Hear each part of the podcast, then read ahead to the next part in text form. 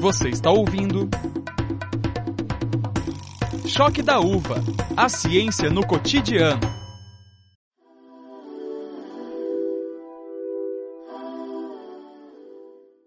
Ouvir é uma função exclusiva do sistema auditivo. Apesar disso, nosso corpo inteiro tem a capacidade de absorver os impactos sonoros. E o legal é que ele faz isso de diferentes formas. Não é à toa que o som está diretamente ligado à nossa saúde, podendo tanto nos trazer bem-estar quanto nos incomodar profundamente. Pois é, além disso, a conexão entre os sistemas auditivo e cerebral possibilita reconstruir e selecionar mensagens sonoras. Graças à memória e à atenção é que nós conseguimos reconhecer vozes, compreender falas e diferenciar simples ruídos dessa música da Billie Eilish que está tocando no fundo, por exemplo.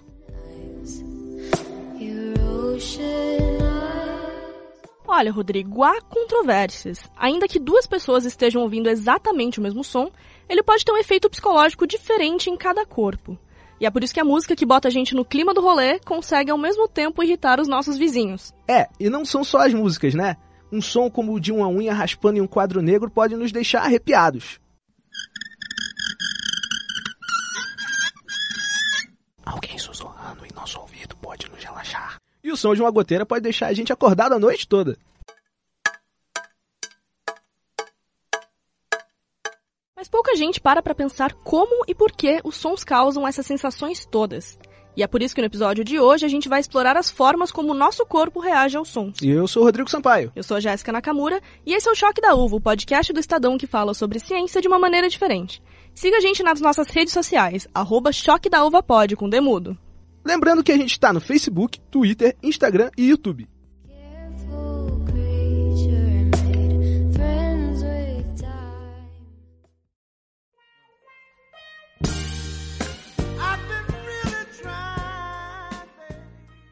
Bom, Rodrigo, vamos começar falando sobre estímulos. Hum, estímulos?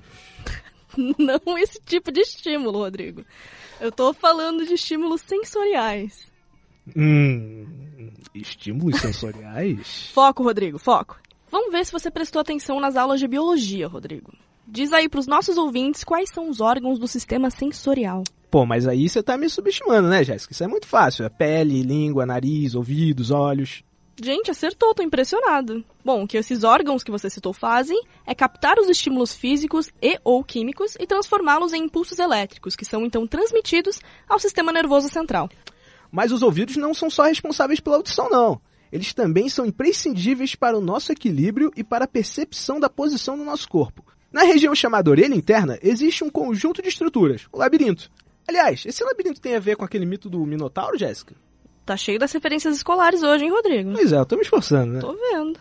Bom, o labirinto do ouvido provavelmente ganha esse nome por causa do formato de caracol, assim, que é mais ou menos parecido com a forma do labirinto do mito grego. Entendi. Enfim, o labirinto do ouvido é formado por um tecido ósseo e um tecido membranoso e é preenchido por um líquido viscoso chamado endolinfa.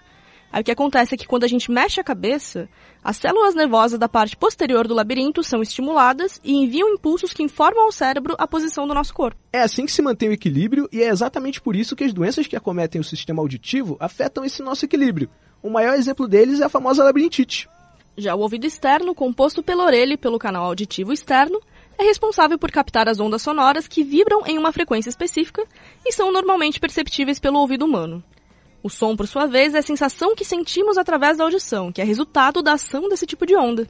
O professor de física Wagner Pimentel, da escola bilíngue Pueridomos, explicou pra gente o que é uma onda sonora. Fala aí, professor, qual é dessa onda aí? Uma onda é uma perturbação de energia que se propaga pelo espaço. Essa propagação ela vai se dar uma vez que uma fonte entre em vibração ou oscile de alguma maneira. Essa oscilação, essa vibração dessa fonte, ela vai produzir transporte de energia ao longo do espaço e do tempo. É importante que se diga que uma onda não é capaz de transportar matéria, ela transporta energia. A gente pode pensar como um bom exemplo a ola no estádio de futebol. Quem olha de fora vê a ola se movimentando horizontalmente, mas as pessoas que compõem a ola elas se movem verticalmente, mas não saem do seu lugar. E a ola se move horizontalmente. A ola seria a energia em movimento. Muito boa essa comparação com a ola da torcida de um time de futebol, né? Para quem não sabe o que é um espectro sonoro, essa comparação com a ola ajuda bastante. E para quem nunca viu, a gente explica. É aquele desenho de ondas grandes e pequenas, curtas e longas, que compõem os sons que podem ser ouvidos ou não pelo ser humano. E existem ondas mecânicas e ondas eletromagnéticas. As ondas mecânicas são aquelas que precisam de um meio físico para se propagar. Já as ondas eletromagnéticas não precisam disso, porque oscilam nos campos elétricos e magnéticos, que se propagam inclusive no vácuo. Mas isso já é assunto para outro episódio de Choque da Uva. O que a gente precisa saber nesse episódio aqui é que o som é uma onda mecânica, ou seja, precisa de um meio para se propagar. Exatamente, Rodrigo. E quem conversou com a gente sobre isso foi a professora da Unicamp, Stella Maris Bertoli, que é presidente da Sociedade Brasileira de Acústica. Vamos ouvir? O som, como ele é uma vibração, ele se propaga nos meios que tem matéria. Então, o som se propaga no ar, na água, nos sólidos, né? E a gente até brinca com os alunos que não se propaga no vácuo. Então, o filme Guerras nas Estrelas né, não teria aquele efeito sonoro que a gente vê. A gente poderia traduzir a, a questão da frequência como sons graves ou agudos. A frequência é o número de repetições de, do fenômeno oscilatório no tempo e a gente caracteriza isso como Hertz. No caso da, da onda sonora, existe um compromisso, né, uma relação entre frequência e comprimento de onda. Se a gente imaginasse uma onda como uma, uma senoide que pode ser replicada, esse tamanho é chamado comprimento de onda. Os sons agudos são aqueles que têm comprimento de onda curto, e os sons graves os que têm comprimento de onda longo. E é por isso que quando naqueles carros tunados se aproxima da gente com a música no último volume, é mais comum que a gente ouça o batidão, que é o som mais grave, do que a voz do cantor, que geralmente tem sons mais agudos. Vou te pegar, essa é a galera da avião. Mas como a gente percebe os sons? Como funciona a escuta? Quais áreas do corpo estão envolvidas nesse processo? Quem respondeu essas perguntas pra gente foi o otorrino Miguel Hipólito, professor da USP e coordenador do Programa de Saúde Auditiva do Hospital das Clínicas de Ribeirão Preto. Fala aí, doutor. O sistema, o sistema auditivo ele é fundamental né, para a primeira etapa na percepção dos sons pelo ser humano. Né? A gente primeiro precisa captar o som, depois a gente precisa discriminar o som, né? saber o que significa cada som, e depois é que a gente vai compreender o som e aí haverá uma integração com as áreas do cérebro responsáveis pela fala. Né? Então, nessa etapa toda, áreas tanto da parte do ouvido, né, que é a parte que capta o som, como da parte cerebral, conectada através dos nervos, né, que é o nervo coclear, são importantes para esse tipo de percepção. E ao longo de toda essa, essa via, essa trajetória do som, até que chegue numa área chamada de lobo temporal, que é a área responsável pela, pela compreensão uh, desses sons. E essa área, ela está bastante relacionada com todas as experiências com sons que o ser humano teve desde o momento em que o ouvido foi formado. Lá no feto, por volta de 20 semanas de gestação, lá na barriga da mãe, né? A partir desse momento, o ser humano já tem a capacidade de captar estímulos sonoros e de ter essa memória auditiva, né? O som, como qualquer onda, possui propriedades que precisam ser observadas. Minha vez de desafiar, Jéssica. Você sabe quais são as qualidades fisiológicas do som? Putz, Rodrigo, você me pegou agora. Como eu já cantei em coral, eu sei que uma das características do som é o timbre. Acertei? Certa resposta. Yes. O timbre é uma das características do som, mas tem também a intensidade e a altura. São essas grandezas que dão para a nossa interpretação auditiva algumas classificações subjetivas. Como dizer, por exemplo, se um som é bom ou ruim. A gente tem costume de classificar alguns sons como ruído e outros como música. Só que não existe nenhuma diferença entre os dois, pelo menos do ponto de vista físico. Em teoria, o ruído consiste em uma série de vibrações irregulares com frequências e amplitudes muito variadas. A música, por sua vez, seria a arte aplicada ao som. Em outras palavras, a música tem estética, tem forma, tem melodia, tem harmonia. Quem explicou pra gente essa diferença entre som e ruído foi a professora Estela Mares a gente brinca que sim, que todo ruído é som, mas nem todo som é ruído. E, e vem um pouco disso. É muito difícil a gente caracterizar o que é um ruído. Por quê? Porque, na verdade, o ruído seria uma percepção indesejada daquele som que a gente está ouvindo. E isso passa por uma questão, às vezes, muito subjetiva. Né? Por exemplo, a gente não é muito acostumado, talvez, com músicas orientais, que tem uma, uma, uma cadência que é diferente do, que a música ocidental e mesmo sons de alguns equipamentos, né? Por exemplo, quem é apaixonado por Harley Davidson adora o ronco da Harley Davidson, porque às vezes não é só pelo, pelo, pelo volume desse som. Existem, por exemplo, alguns, alguns estudos mostrando de qualidade sonora que o morder de uma, uma bolacha né, faz um crack assim ou assado, remete a uma ideia de que a, a, essa bolacha é melhor do que a outra. Então, é muito interessante, porque o ouvido humano e o ser humano associa muito ah, as questões do som a experiências eh, pessoais. É uma coisa que é muito típica, motorzinho de, de dentista, né? O pessoal odeia né? aquele barulho. Ele não é alto, mas ele tem um conjunto de frequências que remete né, a uma coisa, ou às às vezes a sensação de dor, ou sala de espera, alguma coisa desse tipo.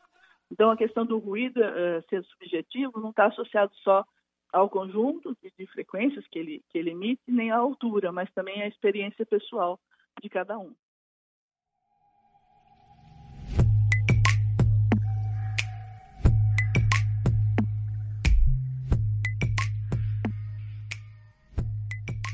E por falar em experiências pessoais e subjetividades, tem uma nova moda sonora bem inusitada que é, digamos assim, definidora de personalidade.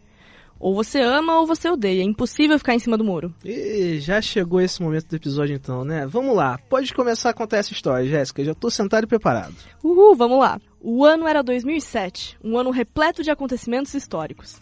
Mas o principal deles foi o lançamento de um vídeo chamado Virtual Barbershop, ou Barbearia Virtual. Ouvido com fones e de preferência de olhos bem fechados, o áudio tinha o poder de transportar o ouvinte para um salão de beleza em que um profissional batia um papo, lavava o seu cabelo e finalizava com um corte. If you just hold still for a second, I'll put this bag over your head. Just like that. The bag over the top of the head. And now I'll take the bag off. There we go. Gravado de forma binaural, ou seja, com dois microfones representando cada uma das orelhas de um ser humano, o áudio fez com que algumas pessoas sentissem uma espécie de formigamento ou cócegas no cérebro ao ouvir as tesouras se movimentando perto dos ouvidos. Now, as I begin the clipping, and I bring the clippers closer to your ear. Very to the right ear. Follow me as I move around the back of the head to the left ear and up and over the top of the head. Ok. Até então, essa sensação era explicada como uma espécie de orgasmo cerebral. Mas por ser de cunho sexual, o termo passou a ser rejeitado pelos adeptos dessas sensações. Foi só em 2010 que a americana Jennifer Allen, uma profissional de cibersegurança, cunhou o termo ASMR, sigla para Autonomous Sensory Meridian Response. Seu objetivo era criar um grupo no Facebook para reunir os apaixonados por essa sensação. Traduzido para o português como resposta meridional sensorial autônoma, o ACMR é a resposta que o cérebro de algumas pessoas dá a estímulos sensoriais e visuais, que podem variar de vídeos gravados especificamente para provocar essas sensações, a atividades minuciosas, como aquelas aulas de pintura dadas pelo Bob Ross na televisão americana nos anos 80. Pois é, e o negócio fez tanto sucesso que hoje em dia já existem vários canais no YouTube dedicados a relaxar os espectadores com ruídos curiosos. Para conseguir essa proeza, os produtores de conteúdo sussurram. Oi. Tudo bem? Fazem tuk-tuk.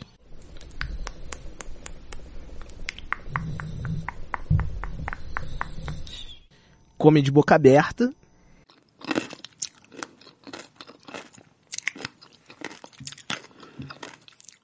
E até depilam kiwis.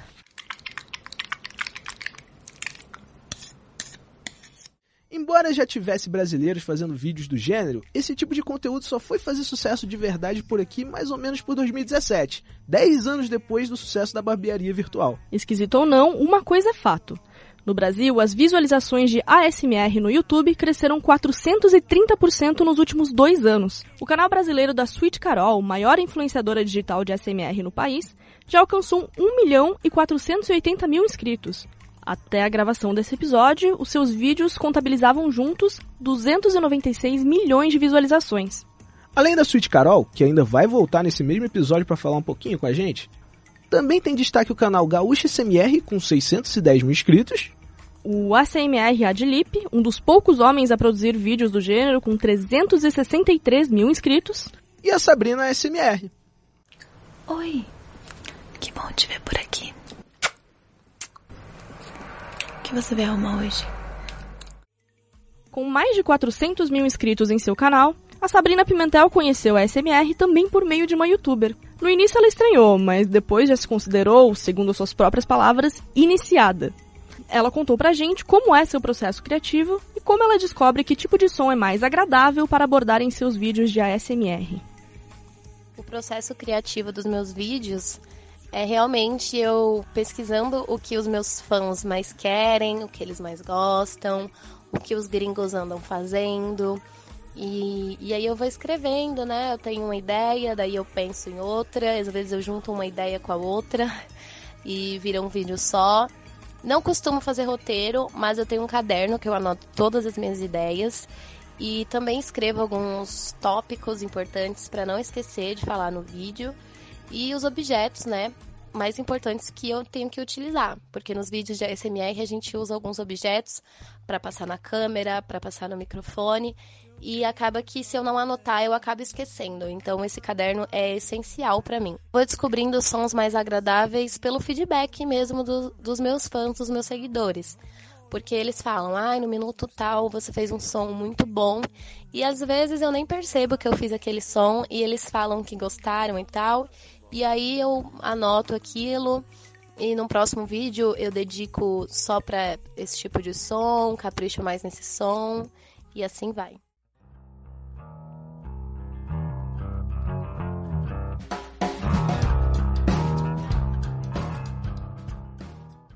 Quando o termo ASMR começou a pipocar por aí, neurocientistas, psicólogos e outros especialistas viam o fenômeno como coisa de maluco, com áreas de pseudociência.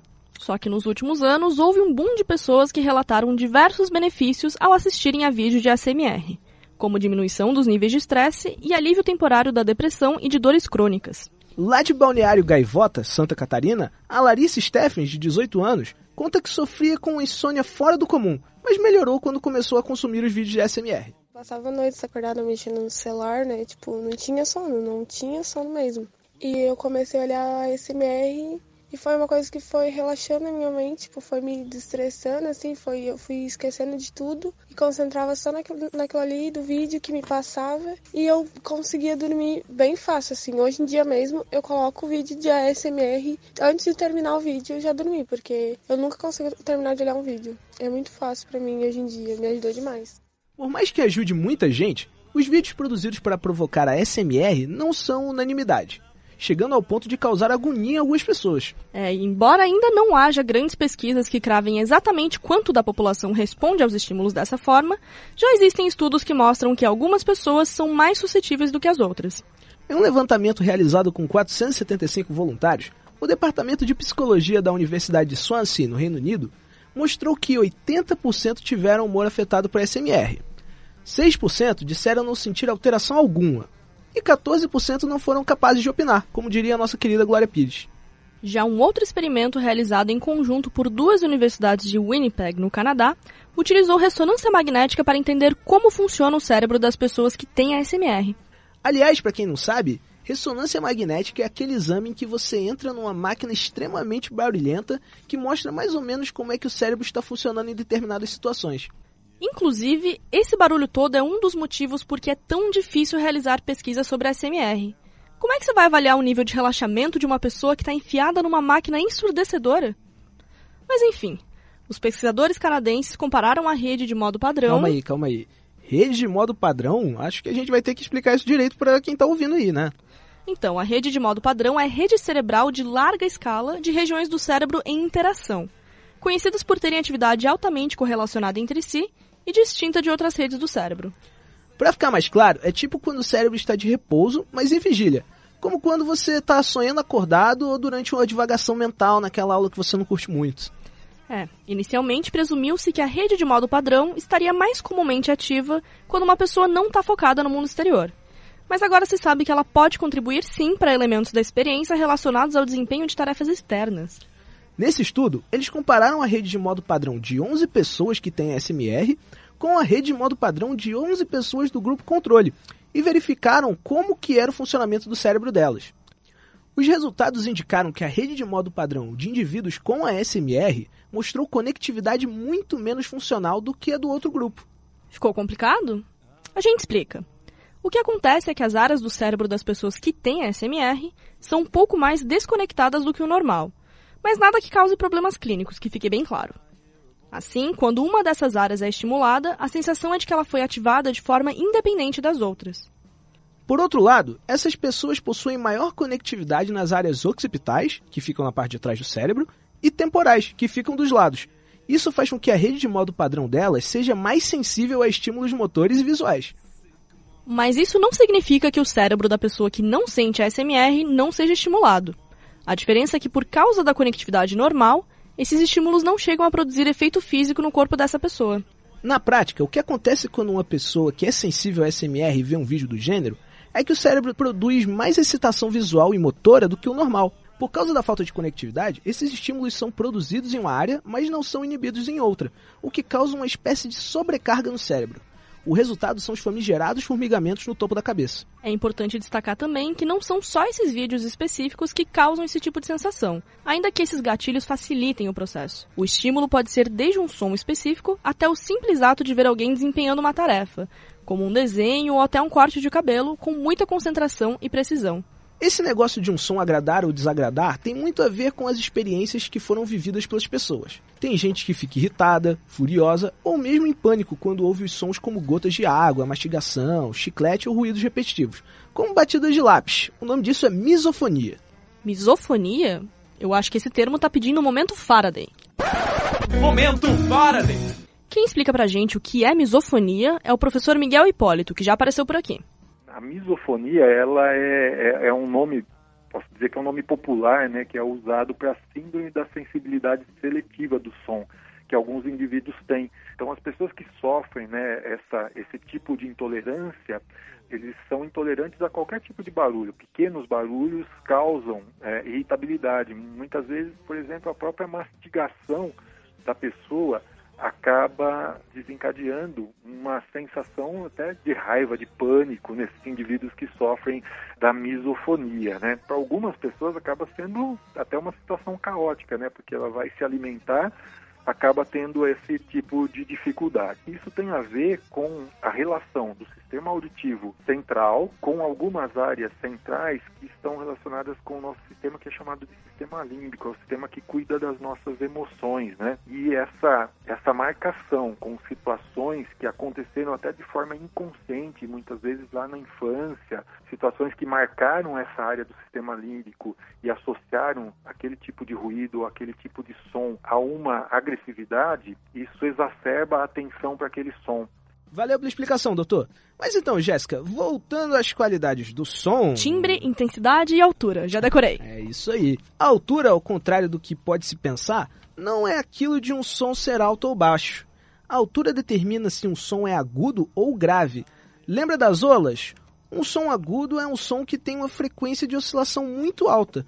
Já um som grave é um som que tem uma frequência de oscilação baixa. Para os ouvidos humanos, os limites de frequência do som variam de 20 a 20 mil Hz. A intensidade, essa sim vai determinar se um som é forte ou fraco. A gente descreve esses sons fortes e fracos por meio do volume, que daí a gente diferencia através dos decibéis. Um som de 0 decibel é o silêncio absoluto. Um som de 60 decibéis, por exemplo, é uma conversa entre duas pessoas a um metro de distância. Já um som de 85 decibéis é uma intensidade sonora que produz danos ao nosso sistema auditivo. 120 decibéis é o que a gente chama de limite da dor. A partir desse valor, que seria tipo ouvir o aterrissar de um avião estando muito próximo dele, os sons já podem causar a perda da nossa capacidade auditiva. Por fim, a gente tem a terceira qualidade fisiológica, que é o timbre. O timbre é uma consequência da superposição de vários harmônicos dentro de um som que está sendo ouvido. É pelo timbre que a gente consegue perceber a diferença entre dois sons que têm a mesma frequência, ou seja, que estejam no mesmo tom e que tenham a mesma intensidade.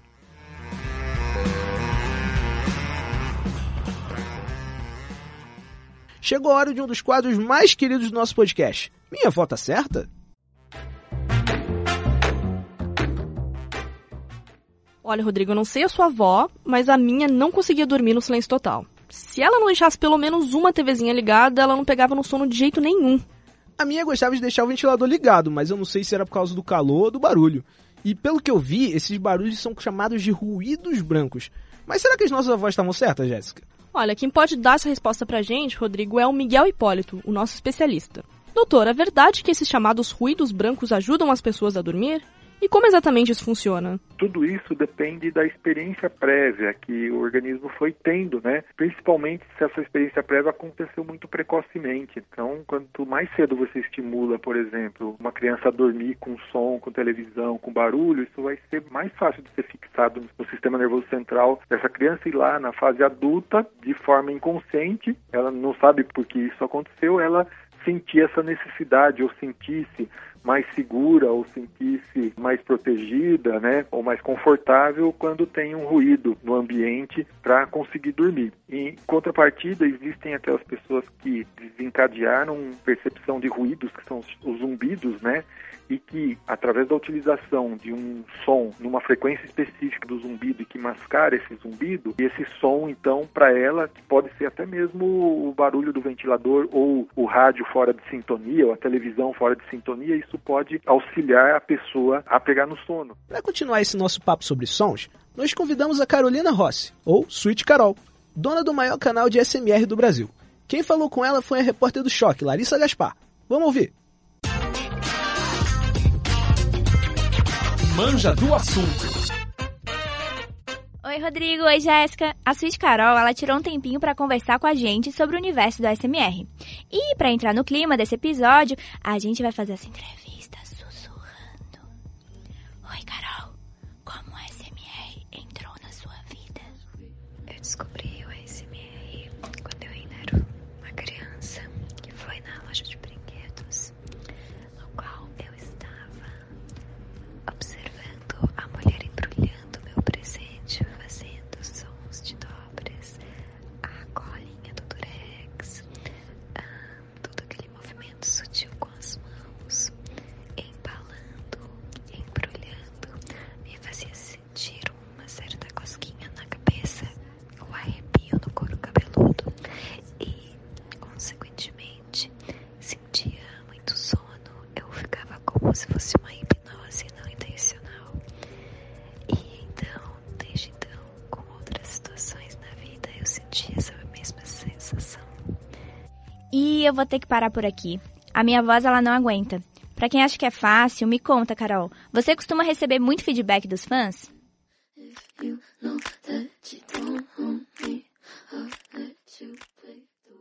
Eu recebo muito, praticamente todos os dias tem, principalmente no- nos comentários dos vídeos. Já recebi e-mail, já recebi directs. O que mais me toca é quando as pessoas falam que curaram a sua ansiedade, a sua ou uma crise de pânico que a pessoa entrou no meu vídeo e saiu melhor do que entrou. Tipo, ela tá mais descansada, mais relaxada. Eu nunca indico pra substituir medicamentos, mas algumas pessoas já me disseram que deixaram de tomar, por exemplo, Rivotril, que é tarja preta.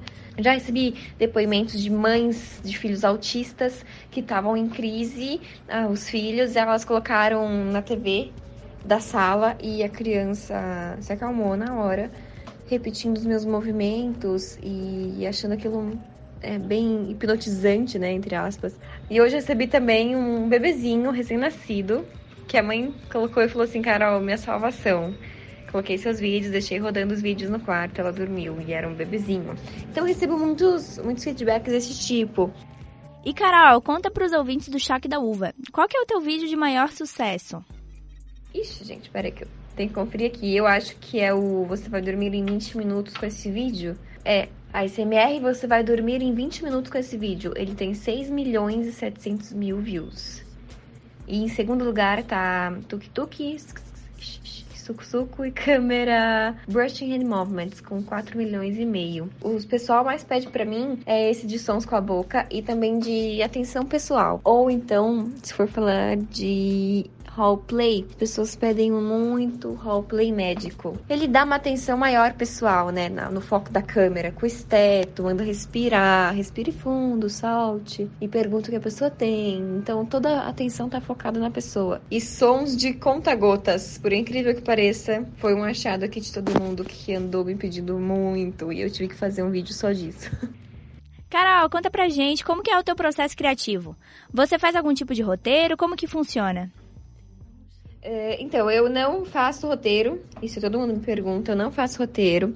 Eu tenho a ideia, por exemplo, roleplay de enfermeira na guerra que eu tive, que foi o que eu gostei de fazer. Eu ainda estava na casa da minha avó. É, eu vou pela casa explorando coisas e falo, ah, isso aqui eu posso usar para tal coisa, isso aqui eu posso usar para medicamento, coisa antiga, preciso, preciso focar em coisas mais antigas, porque enfermeira na guerra é antigo. Ah, eu preciso colocar um negocinho no cabelo, acho que isso serve. E aí eu monto tudo umas coisinhas assim em cima da mesa e no vídeo eu vou improvisando, não tem roteiro nenhum. Eu olho pra mesinha e já vou falando que eu, a primeira coisa que eu pego na mão e vou fazendo a historinha. Valeu, Carol. Muito obrigada por falar com a gente. Valeu, Larissa. E muito obrigado, Carol, por falar com a gente.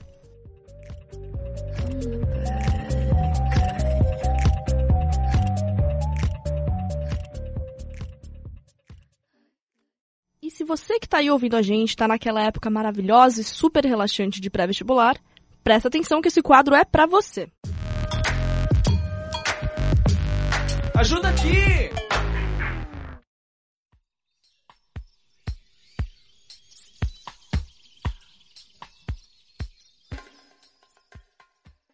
A gente conversou com o professor Tiago Madrigrano, do Liceu de Artes e Ofícios de São Paulo e da Escola Bilingue Poeiridomos.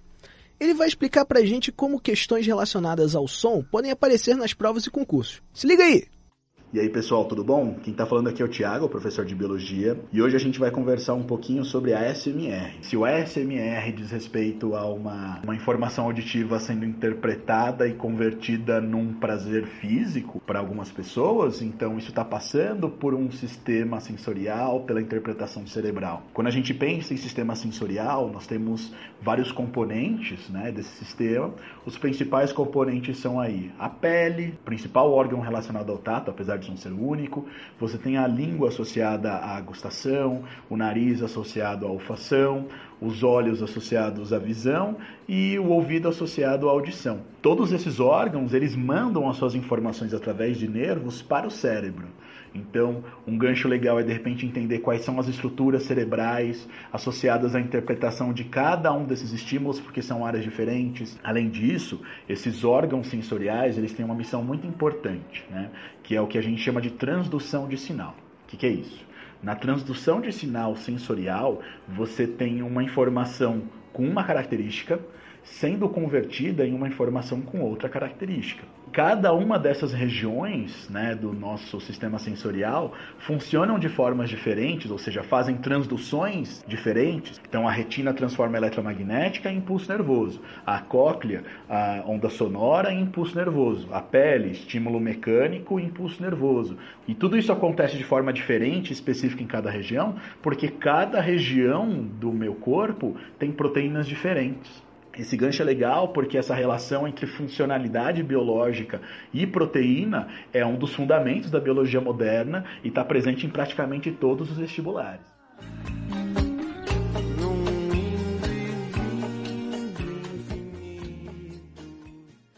Valeu, professor!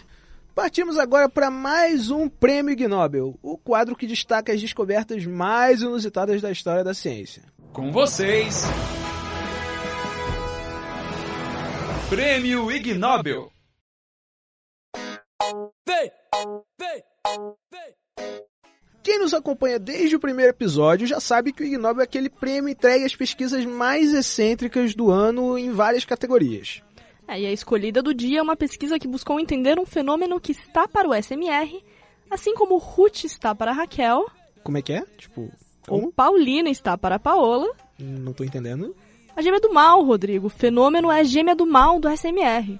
Que nem naquela novela Mulheres de Areia e na Usurpadora. Ah, tá, o do Toninho da Lua. Agora eu saquei. Isso. Tá ligado aquele som horroroso de unhas riscando um quadro negro? Tô ligado. Então, os vencedores do Gnômio de 2006 na categoria acústica que se dedicaram a pesquisar justamente por que, que as pessoas sentem tanta agonia ao ouvir esse som específico. Foram três pesquisadores dedicados ao estudo em sete universidades americanas, entre elas a Harvard. E como é que eles testaram isso? Expliquei pra gente. Para começar, eles sintetizaram várias versões do som da unha no quadro negro, com diferenças de amplitude e de proporção de ondas de frequência baixa e alta. Depois colocaram voluntários adultos para ouvir e classificar as faixas de áudio da mais agradável à mais desagradável. Um dos objetivos era determinar o que é que torna esse barulho tão irritante: os sons mais graves graves ou os mais agudos. Bom, considerando então a voz daquelas sopranos que quebram taça, eu imagino que sejam os sons mais agudos então, né? Então, Rodrigo, foi o que os pesquisadores acharam também. Mas, para surpresa de todos, as faixas de áudio consideradas mais agradáveis foram justamente as que tinham menos sons graves, ou seja, de baixa frequência. Caraca! Deve ser por isso então que as youtubers de SMR que fazem mais sucesso são as mulheres, né? Porque elas têm a voz mais aguda, né? Que vontade de te ter, garota. Eu gosto de você fazer o que o pai te ama. E esse foi o Choque da Uva, um novo podcast do Estadão que explica tudo que você tá afim de saber. Esse programa é feito pela trigésima turma do curso Estado de Jornalismo, os Focas do Estadão. Se você tem alguma sensibilidade inusitada a sons, como a SMR, não deixe de compartilhar com a gente nas redes sociais. É só procurar lá, arroba Choque da Uva Pod com Demudo, no Twitter, Instagram, Facebook e YouTube. Eu sou a Jéssica Nakamura. E eu sou o Rodrigo Sampaio. O roteiro desse episódio ficou comigo e com a Larissa Gaspar. A edição ficou por conta do Ítalo Lorê. E a produção contou com o Isaac de Oliveira, Larissa Gaspar, Marina Aragão, Samuel Lima e Victor Pinheiro. A gente espera vocês no próximo episódio. Até lá! Tchau, tchau!